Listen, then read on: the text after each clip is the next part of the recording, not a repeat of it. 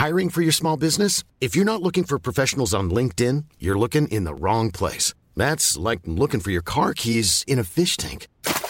LinkedIn helps you hire professionals you can't find anywhere else, even those who aren't actively searching for a new job but might be open to the perfect role. In a given month, over 70% of LinkedIn users don't even visit other leading job sites. So start looking in the right place. With LinkedIn, you can hire professionals like a professional. Post your free job on linkedin.com slash people today. Porque el mundo actual no se entendería sin la economía y los negocios. Acompaña a Mario Maldonado, el columnista de negocios más joven y objetivo del periodismo financiero, en su programa Bitácora de Negocios. Just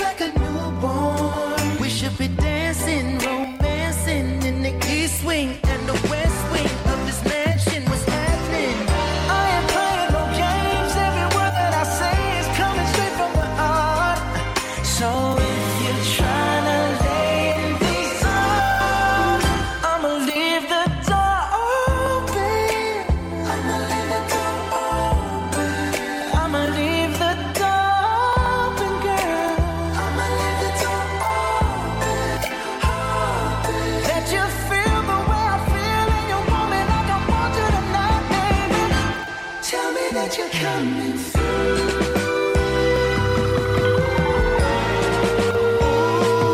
Ooh, you're so sweet, so sweet, so tight, so tight. I won't bite uh-uh. unless you like, unless you like. If you smoke, what you smoke? I got the haze, purple haze. And if you're hungry,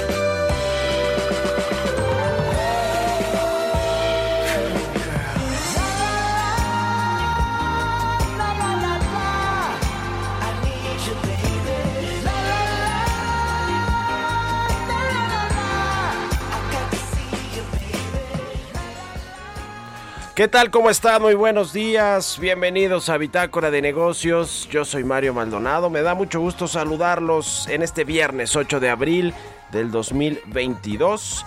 Son las 6 con 5 de la mañana y estamos transmitiendo en vivo como todos los días tempranito aquí en la cabina del Heraldo Radio. Muchas gracias por comenzar su día con nosotros. Y bueno, pues es viernes y se siente viernes ya arrancando el fin de semana.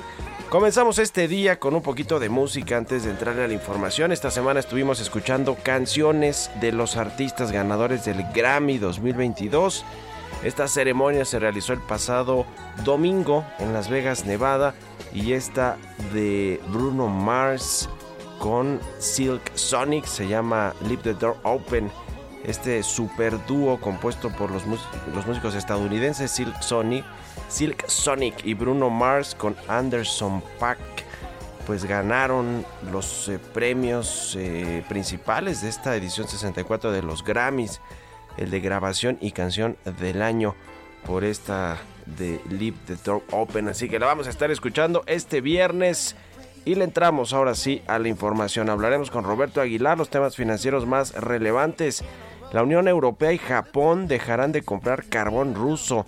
Anuncian más sanciones. El precio mundial de los alimentos alcanza un nuevo récord según la FAO y advierte a Estados Unidos de litigios e incertidumbre por cambios en el sector eléctrico. Ayer se aprobó, como dijimos, la reforma, no la reforma, la ley de la industria eléctrica, la avalaron los ministros de la Suprema Corte de Justicia de la Nación. Cuatro votos se requerían para que quedara firme esta ley de la industria eléctrica, para que se declarara constitucional y no inconstitucional como querían algunos legisladores de oposición y no se logró este tema. Finalmente, dice Estados Unidos y puso un tweet en la noche de ayer el embajador Estados Unidos en México diciendo o advirtiendo que tras este pues este esta votación esta decisión de la corte podrían venir eh, juicios internacionales. Por supuesto que los amparos que tienen las empresas con respecto a esta ley siguen vigentes y podrían ser atraídos por la corte eventualmente es decir, que fue una victoria medias de la 4T o del presidente López Obrador. Vamos a ver qué dice al rato, seguramente pues lo eh, tomará como un triunfo político en la Corte después de pues darle zarandeadas allá a los ministros y ministras de la Suprema Corte de Justicia de la Nación. Vamos a entrarle al tema con Roberto Aguilar. Hablaremos también con Julia González, asociada del Consejo Mexicano de Asuntos Internacionales. Estados Unidos eh, advierte eh, de este tema de la reforma eléctrica, propone que pone pues en riesgo inversiones por 10 mil millones de dólares. El impacto económico de esta decisión de la Corte y de la reforma eléctrica que se está dirimiendo y debatiendo en la Cámara de Diputados. También vamos a hablar de ese asunto. Julia González de Comexi nos platicará más. Platicaremos también con Joel Virgen Rojano, analista del sector financiero. Él está basado allá en Nueva York. Dirige Out of the Box Economics. Vamos a entrar al tema de la inflación anual que conocimos ayer, 7.45% en marzo impulsada por el precio de los energéticos del gas LP en particular. También platicaremos, como todos los viernes, viene aquí a la cabina Emilio Saldaña el piso para darnos lo mejor de la información tecnológica al cierre de la semana y Pemex le debe a la CFE casi 3 mil millones de pesos en recibos de luz. Le vamos a entrar a todos estos temas hoy aquí en Bitácora de Negocios, así que quédense con nosotros, ya es viernes. Vámonos con el resumen de las noticias más importantes para comenzar este día con Jesús Espinosa.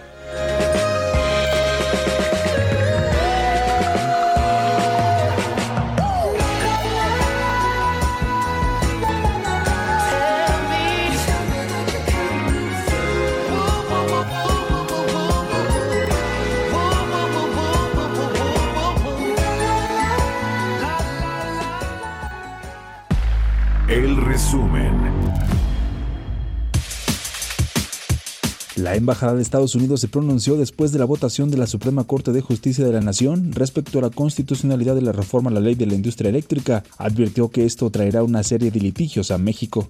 El Banco Mundial recortó a 2.1% el Producto Interno Bruto de nuestro país para este año y pide piso parejo para energías verdes. México se mantuvo fuera del índice de los 25 países más atractivos como destino para atraer inversión extranjera directa, situación que ocurre por tercer año consecutivo. La inflación general anual se aceleró por segundo mes consecutivo, se ubicó en 7.45% en marzo, la mayor tasa desde 2001, de acuerdo con el Instituto Nacional de Estadística y Geografía. El Banco de México destacó que las mujeres han sido las perdedoras durante la recuperación del empleo destruido por los efectos económicos de la pandemia, tema que fue abordado por primera vez en una reunión de política monetaria. El Instituto Mexicano de Ejecutivos de Finanzas recortó su expectativa de crecimiento de la economía de 1.9 a 1.8%. El estimado del IMEF se encuentra por debajo del 2% por medio que estiman los grupos financieros. A través de su reporte mensual, el instituto indicó que en lo que se refiere a la inflación, el pronóstico para 2022 se incrementó de 5, estimado en marzo, a 5.9% proyectado en abril. El grupo financiero Mifel reactiva su mercado de tarjetas de crédito con el lanzamiento de un plástico de crédito especial para viajeros de la mano de Lufthansa y Mastercard. Daniel Becker, presidente del Consejo de Administración del Grupo Financiero Mifel, dijo que tienen un mercado potencial entre las tres empresas de entre 50.000 y 60.000 usuarios. Bitácora de negocios en El Heraldo Radio. El editorial.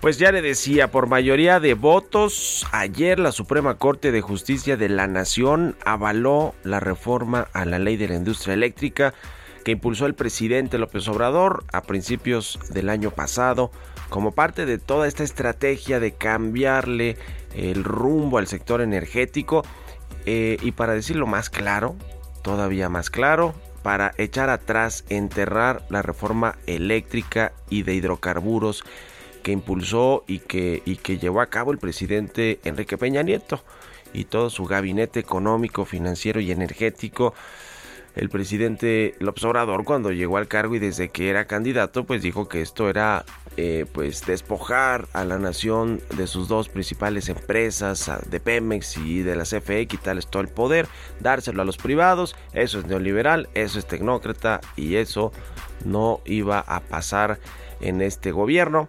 Y bueno, pues en el tema de los hidrocarburos ha quedado también a medias el gobierno, ha, cancelado algunos contratos, ya no es eh, socio de Pemex de muchas empresas privadas, no le paga a los proveedores, en fin, eh, ha sido un tema también que no ha resultado darle el poder a Pemex porque pues se ha convertido en un barril sin fondo básicamente. Se le han inyectado miles de millones de dólares en recursos y nada más no estabiliza su producción no alcanza las metas eh, de producción. Eh, dentro de Pemex está hecho un desastre con Octavio Romero al frente y con muchos directivos ahí que pues eh, parece ser que es más de lo mismo de lo que hemos visto en muchos sexenios, no es exclusivamente de este. Y el asunto de la reforma al sector eléctrico que también es muy importante en términos de la inversión privada, de la certeza para los inversionistas, pues el presidente tuvo a bien o a mal cambiar las leyes para darle prioridad a la Comisión Federal de Electricidad en el despacho de la energía. Esto pues eh, le molestó a las empresas eh, legítimamente, es decir, le, pegó a sus intereses y a pues cómo venía funcionando el sector a partir de la reforma del sexenio pasado. El presidente les cambió las reglas, se ampararon y entonces el presidente dijo, ah bueno, pues me voy a la constitución y envió su reforma de eh, iniciativa de reforma eléctrica, la cual por cierto pues está entrampada en la Cámara de Diputados. Eh, la oposición no la va a votar como la propuso el presidente López Obrador. Ya dijo Ignacio Miera, el coordinador de los diputados de Morena, que va a admitir, primero dijo seis de las doce propuestas de la oposición, después dice, bueno, ocho, ocho, siete u ocho puntos y pues con la reserva de poder revisar el resto de los puntos e incluirlos en esta iniciativa. Les urge sacarla. Y lo que se decidió ayer en la Corte pues es parte de este triunfo a medias del gobierno del presidente López Obrador en eh, cambiar, cambiar las reglas del sector eléctrico. ¿Por qué? Pues porque cuatro ministros fueron suficientes para declarar constitucional los cambios que hizo el presidente el año pasado, pero los amparos se mantienen y se van a dirimir pues en los juzgados y eventualmente también pueden ser atraídos en la corte y allí ser pues eh, ganarle, digamos, a la CFE o al gobierno. Ya lo veremos. ¿Ustedes qué opinan? Escríbanme en Twitter, arroba Mario Mal y en la cuenta arroba Heraldo de México. Economía y mercados. Roberto Aguilar ya está aquí en la cabina del Heraldo Radio. Mi querido Robert, muy buenos días. ¿Cómo estás, Mario? Muy buenos días. Me da mucho gusto saludarte a ti y a todos nuestros amigos. Fíjate que estoy viendo una nota que me llama la atención bastante porque están anunciando que Barcelona prohíbe fumar en la playa, sol, mar y ahora sin humo interesante lo que sucede. Antes pues era un lugar donde sí podías hacerlo, pues por lo menos en Barcelona ya no va a ser posible. Fíjate, Mario, que se han anunciado varias, varias medidas, siguen incrementándose las sanciones de la Unión Europea contra Rusia. Ya hacemos un poco del tema del carbón que vamos a platicar más adelante, pero fíjate que da, da a conocer la Unión Europea que acaba de eh, pues anunciar justamente eh, la incautación o inmovilización de casi 30 mil millones de euros de los oligarcas rusos, ¿no? O sea, bueno, pobres no eran o no son y bueno pues interesante porque esto es lo que están eh, son activos vinculados a los oligarcas rusos y otras personas justamente que están en una lista de sancionadas por la Unión Europea desde que inició la guerra justamente contra Ucrania y también el Reino Unido suma justamente en este listado, en su listado, a las hijas, ya lo había hecho Estados, eh, Estados Unidos y ahora el Reino Unido suma a las hijas de Vladimir Putin, a las hijas mayores también en esta lista de sanciones. Y bueno, las bolsas europeas subían con fuerza en las primeras operaciones borrando las pérdidas de la semana, mientras los inversionistas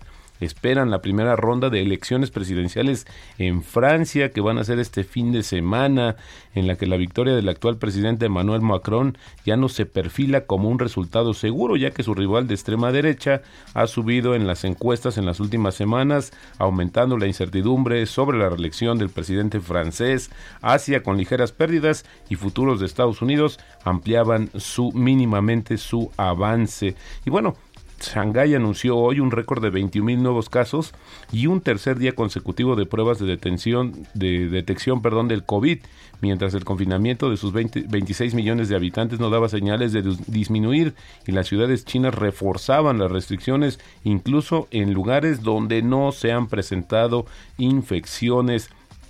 Sí están llevando al extremo esta política de cero tolerancia contra el coronavirus en China y bueno, pues con los consabidos efectos que tendrá en la economía no solamente de China, sino a nivel mundial. Y bueno, los precios mundiales de los alimentos alcanzaron un nuevo récord en marzo debido a que la guerra de Ucrania sacudió los mercados de cereales y aceite vegetal. Esto lo informó hoy la Agencia Alimentaria de la ONU. Tanto Rusia como Ucrania son grandes exportadores de trigo, maíz, cebada y aceite de girasol a través del Mar Negro y la invasión por parte de Moscú de su país vecino no se prolonga desde hace, eh, que se prolonga desde hace seis semanas ha paralizado las exportaciones ucranianas. La FAO advirtió apenas el mes pasado, Mario, que los precios de los alimentos podrían aumentar hasta 20% como consecuencia del conflicto bélico y con ello pues también exacerbar la malnutrición en todo el mundo.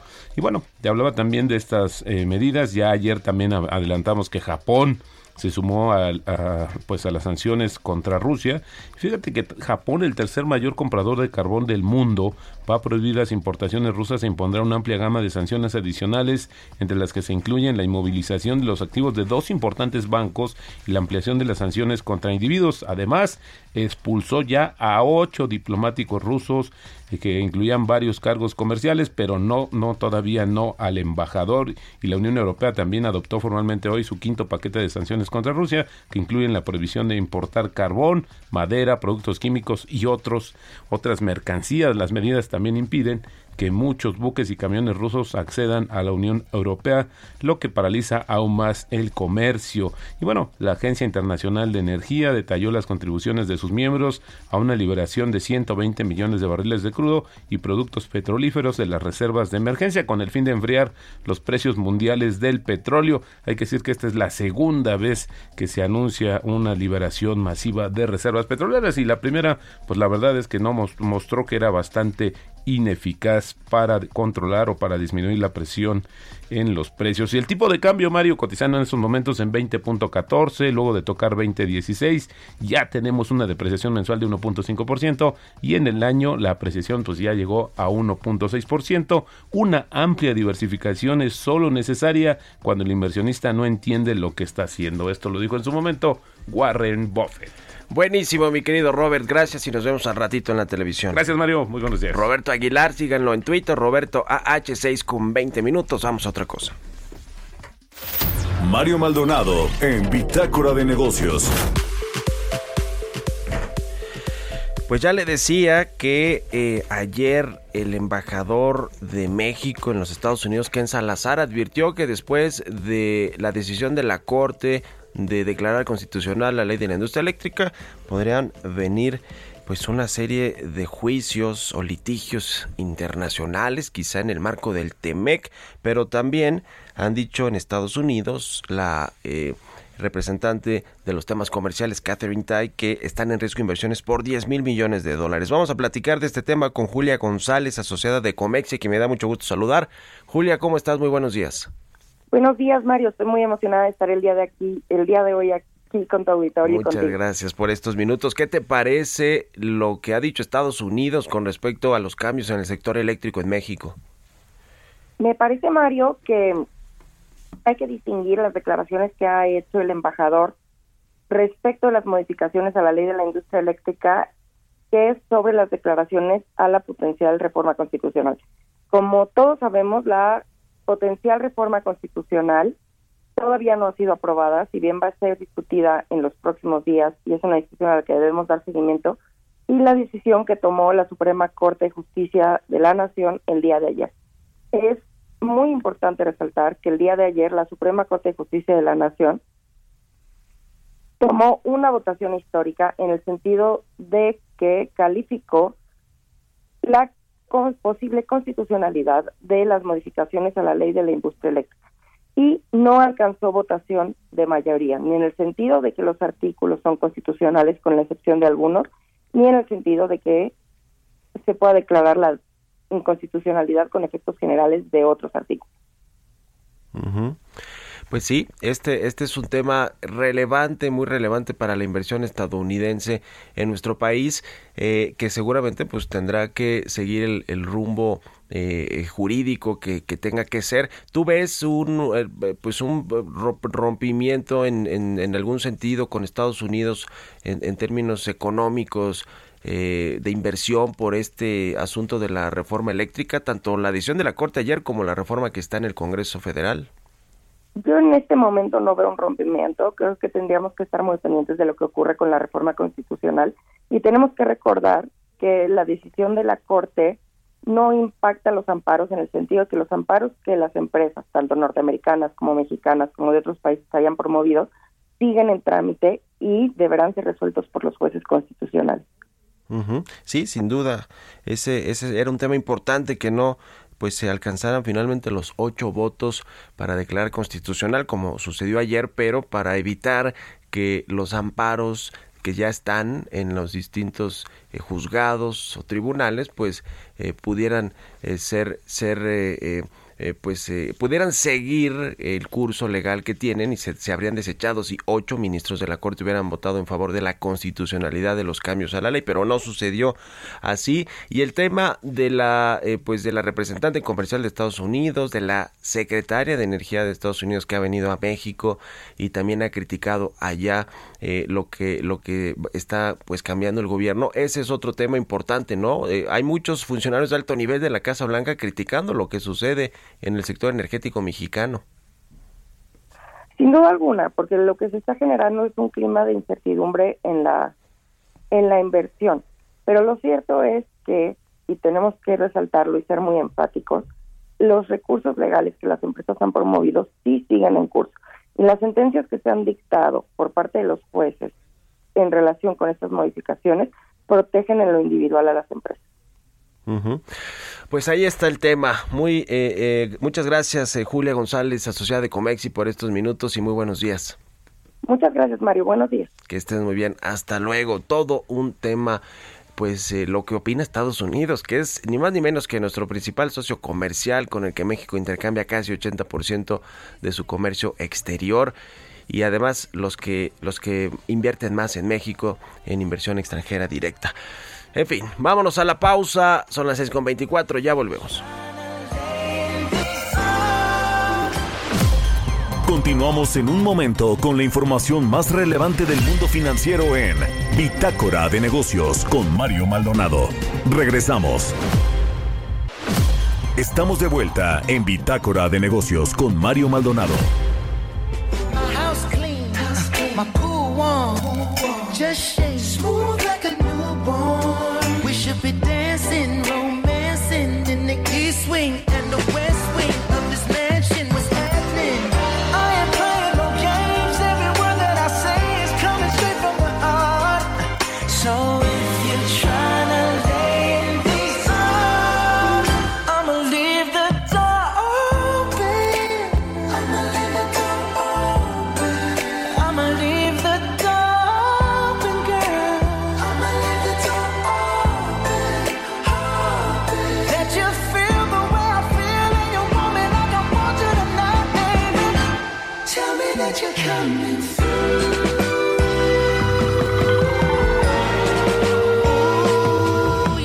Ya estamos de regreso aquí en Bitácora de Negocios. Son las 6 de la mañana con 31 minutos, tiempo del centro de México. Regresamos escuchando un poquito de música antes de irnos con la información en esta segunda mitad del programa.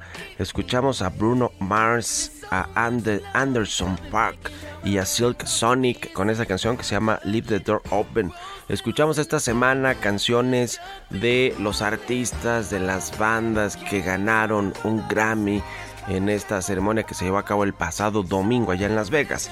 Y esta de Leave the Door Open ganó el Grammy de eh, grabación y canción del año por esta Leave the Door Open. Así que pues ahí está el tema. Con esta cerramos la semana y vamos a otra cosa.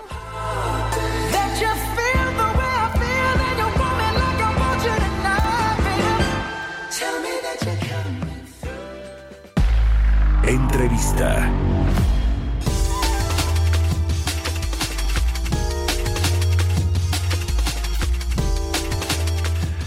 La inflación en México y en el mundo sigue preocupando porque no cede eh, los precios de los energéticos, de los alimentos, de las materias primas, de los metales, el tema de eh, eh, pues muchos otros productos han impactado y seguido impactando las economías a través de la inflación, de una inflación alta que pues evita que el crecimiento económico pues sea vigoroso porque hay bancos centrales que a través de la política monetaria buscan contener la inflación aumentando las tasas de interés y eso pues afecta la dinámica económica también eh, pues se puede caer en un escenario de estanflación de no de cero crecimiento. I'm Sandra and I'm just the professional your small business was looking for. But you didn't hire me because you didn't use LinkedIn Jobs. LinkedIn has professionals you can't find anywhere else including those who aren't actively looking for a new job but might be open to the perfect role like me. In a given month, over 70% of LinkedIn users don't visit other leading job sites. So if you're not looking on LinkedIn, you'll miss out on great candidates like Sandra. Start hiring professionals like a professional. Post your free job on linkedin.com/people today.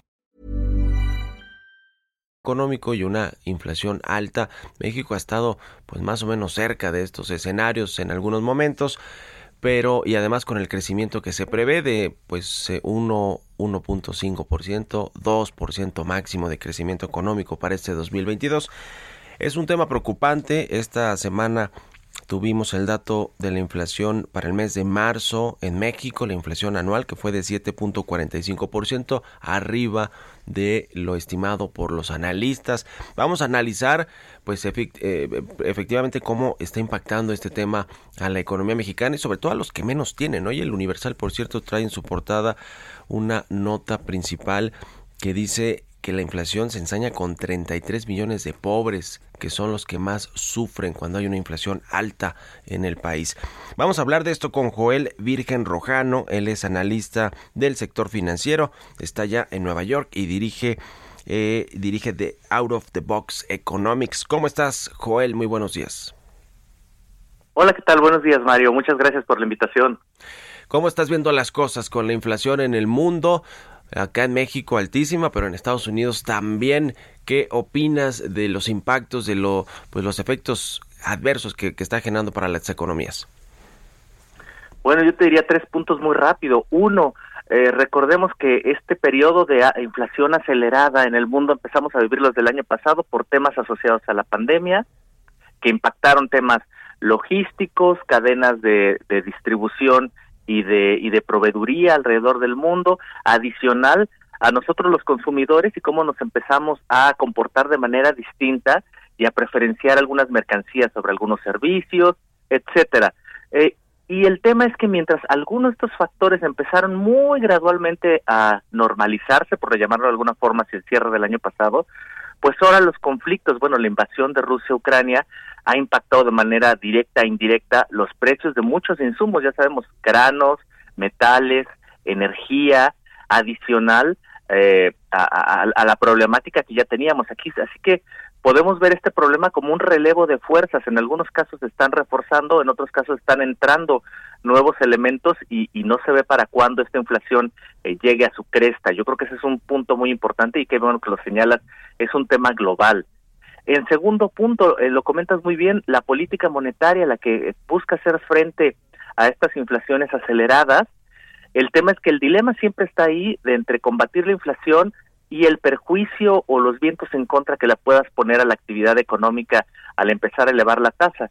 El tema es que aquí hay una diferencia importante. Mientras tienes economías que este problema los tomó eh, muy por arriba no solo de los niveles prepandemia, sino eh, por arriba de su sendero de expansión de largo plazo, es decir, sobrecalentadas, por decirte tres ejemplos en el continente, Estados Unidos, Chile, Colombia, en México, pues nos, este dilema a Banjico le llega con una economía que hasta el cierre del año pasado parecía estancada y hoy parece que empieza a recuperarse, pero a un ritmo muy, muy, muy modesto.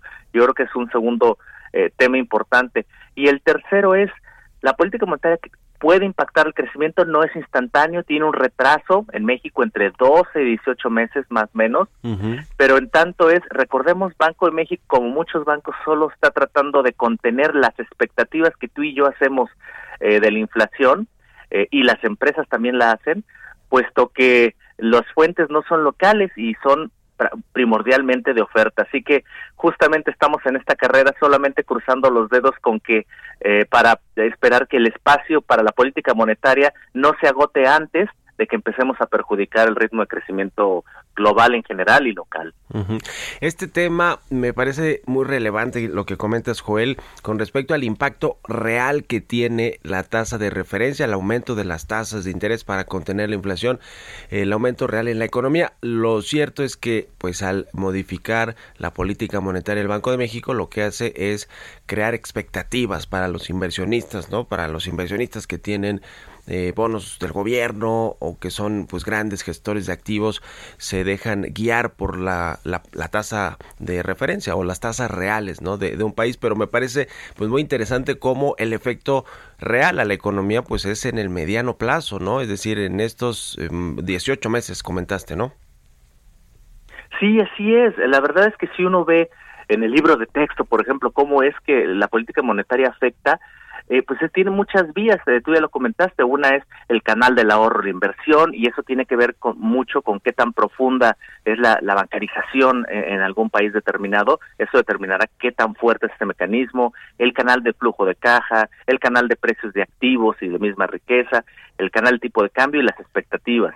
Y en un caso como el de México, donde no tienes una profundidad bancaria tan importante, eh, la principal vía de transmisión, tú la mencionas, es el tipo de cambio vía cómo puedes influenciar los diferenciales entre las tasas locales y externas y bien, como bien dices, afectando las eh, las eh, expectativas y perspectivas de inversión de locales y extranjeros en valores en valores nacionales.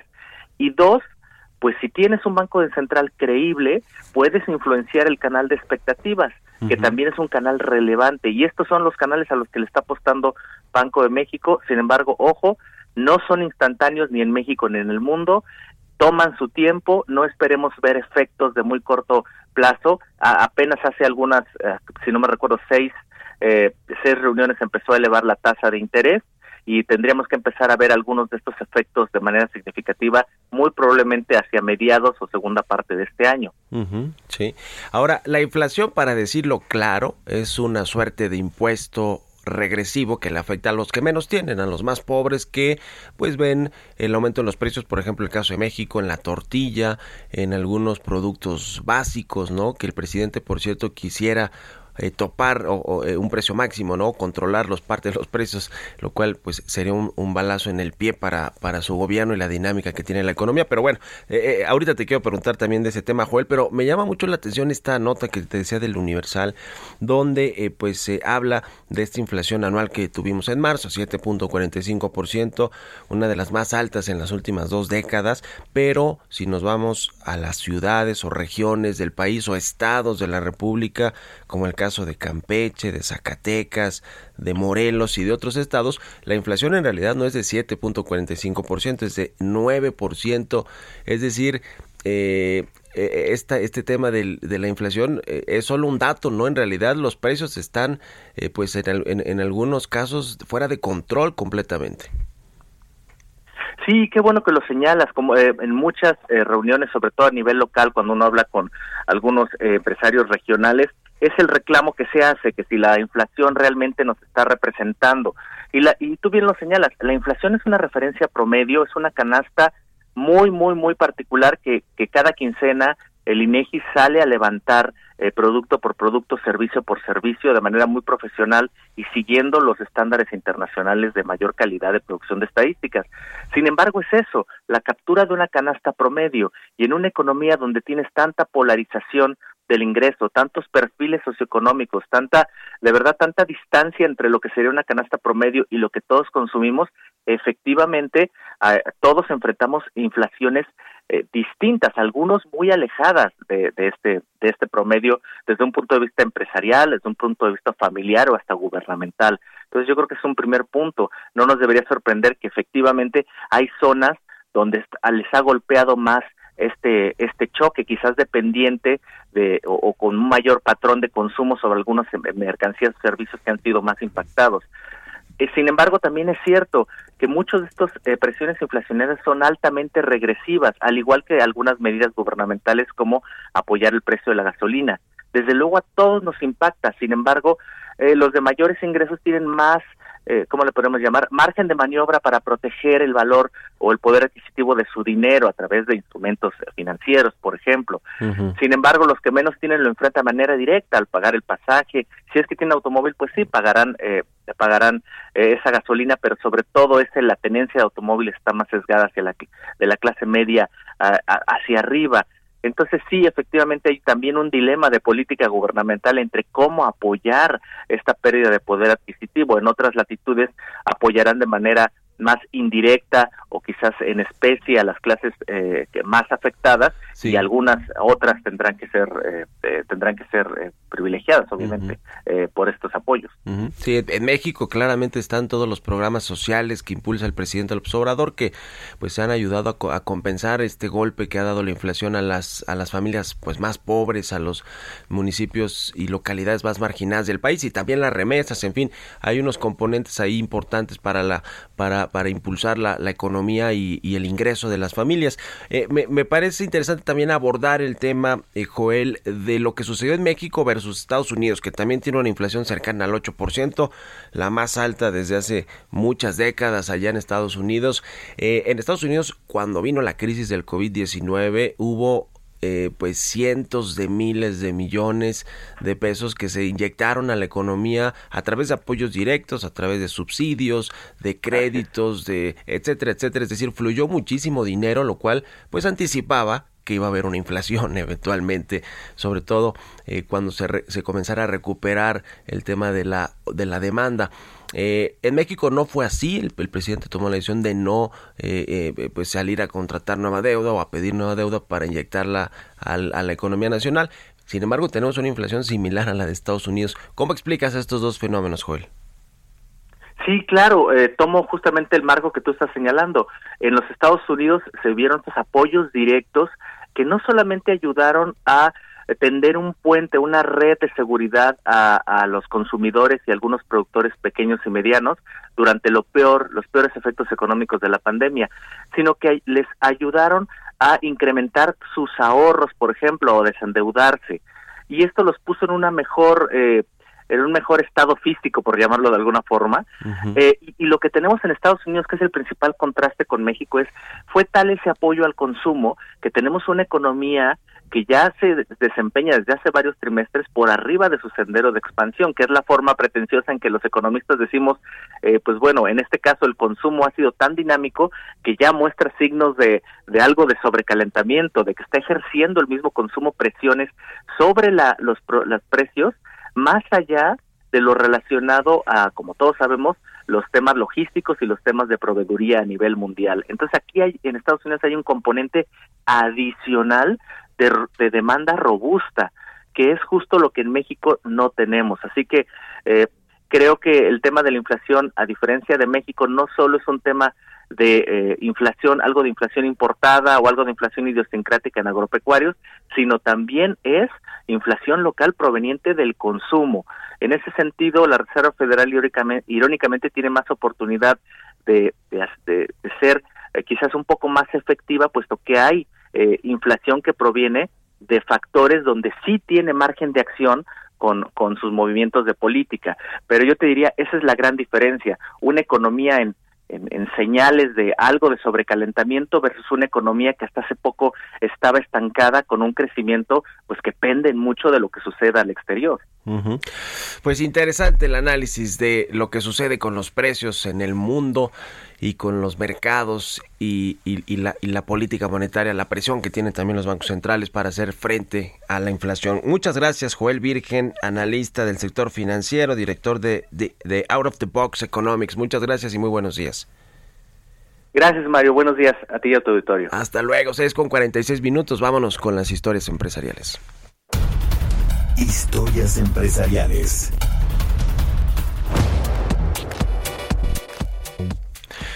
Petróleos Mexicanos le debe dinero a la Comisión Federal de Electricidad hasta el 28 de febrero de 2022. 27 dependencias y entidades del gobierno del presidente López Obrador y el Estado de México le deben 3.567 millones de pesos de luz a la Comisión Federal de Electricidad. Que empiecen por pagar eso y luego ya vemos lo de la reforma. Nos platica de este tema Giovanna Torres.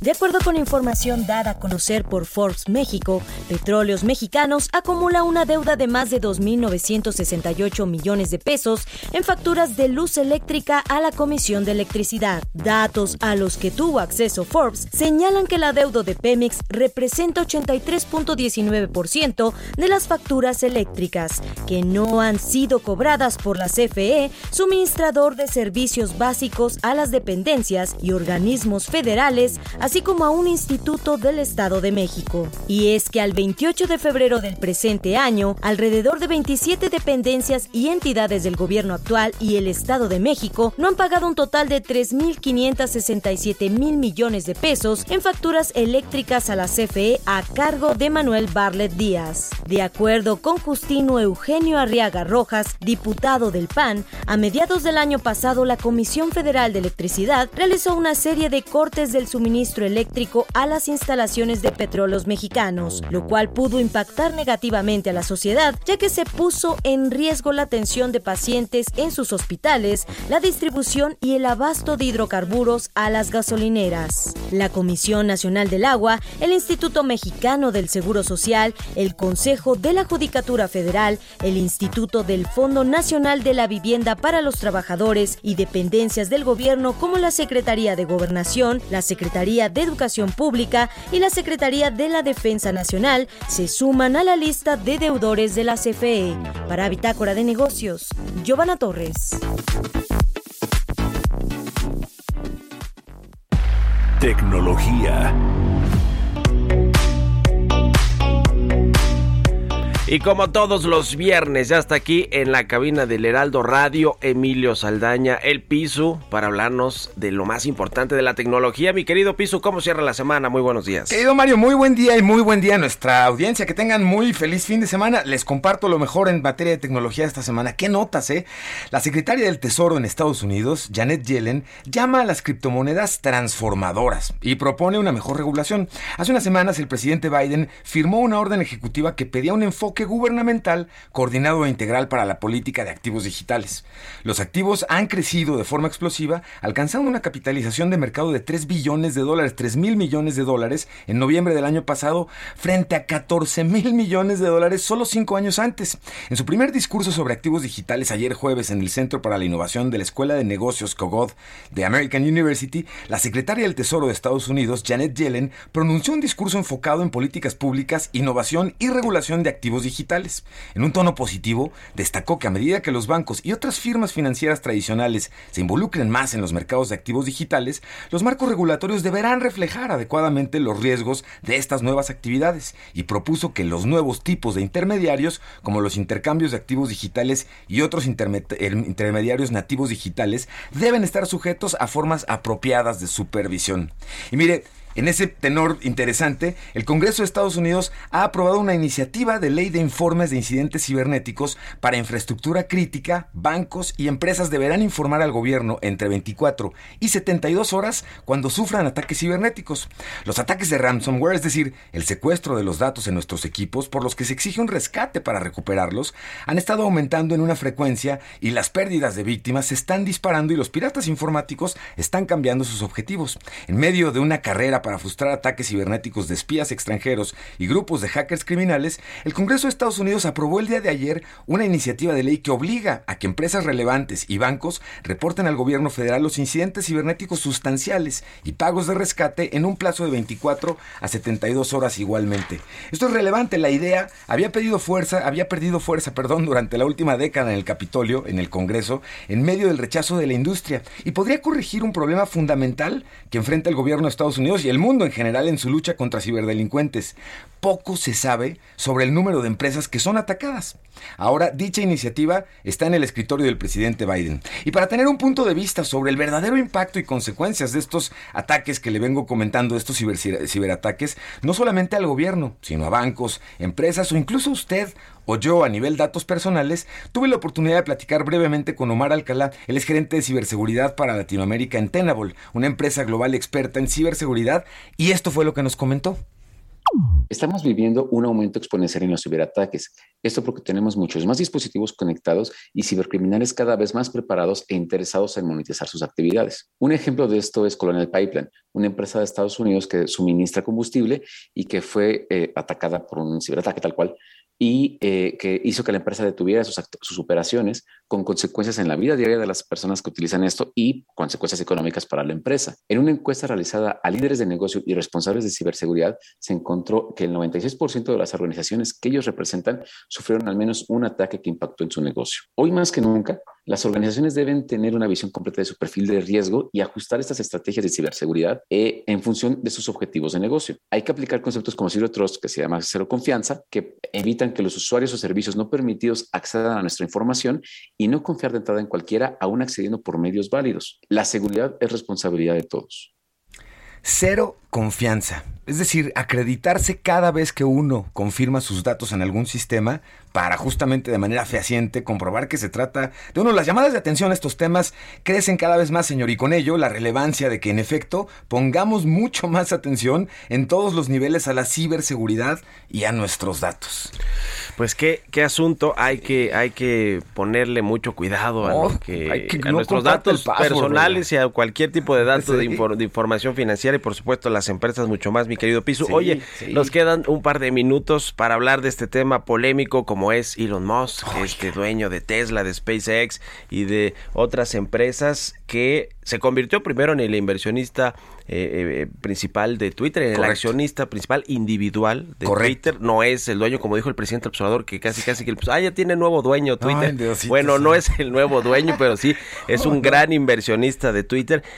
Y bueno, pues hay una serie de cosas de qué quiere hacer, de que si este tema de editar tweets o no fue Correcto, eh, de su autoría. ¿Cómo ves todo este tema? Interesantísimo. 9.2% del total de acciones fue lo que compró. Esto lo hizo, como bien dices, el accionista más relevante y el segundo en tamaño de inversión en términos de acciones. Hay vientos, digamos, como de esperanza y de preocupación. Por un lado, el impulso al web 3.0, a las criptomonedas, a blockchain, a todo esto que Twitter ya venía trabajando, será cosa en la que Elon Musk, un empresario que además además es muy de en mangas de camisa, se encargue de inyectarle nuevos bríos. Preocupa, por ejemplo, la cantidad de comunidad en Twitter que el lunes mismo que se anunció su inversión ya comenzaba a levantar las campanas al vuelo por el aparente regreso del presidente Trump, dado que Elon Musk tiene, digamos, una vena ahí libertaria pues muy interesante. Entonces ahí hay muchos temas de atención alrededor de libertad de expresión, de censura y por otro lado de nuevas tecnologías. Me parece una integración muy interesante la de Elon Musk a las filas de Twitter, un poquito como medio con calzador, ¿no?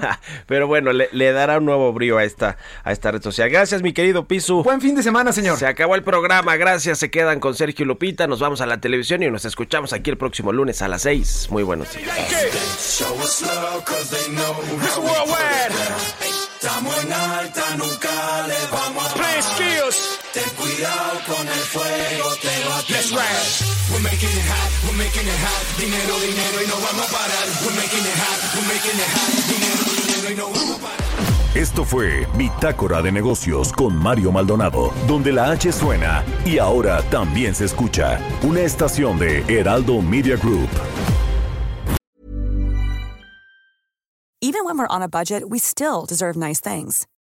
Quince is a place to scoop up stunning high-end goods for 50 to 80% less than similar brands. They have buttery soft cashmere sweaters starting at $50 luxurious Italian leather bags, and so much more. Plus, Quince only works with factories that use safe, ethical, and responsible manufacturing. Get the high-end goods you'll love without the high price tag with Quince. Go to quince.com/style for free shipping and 365-day returns.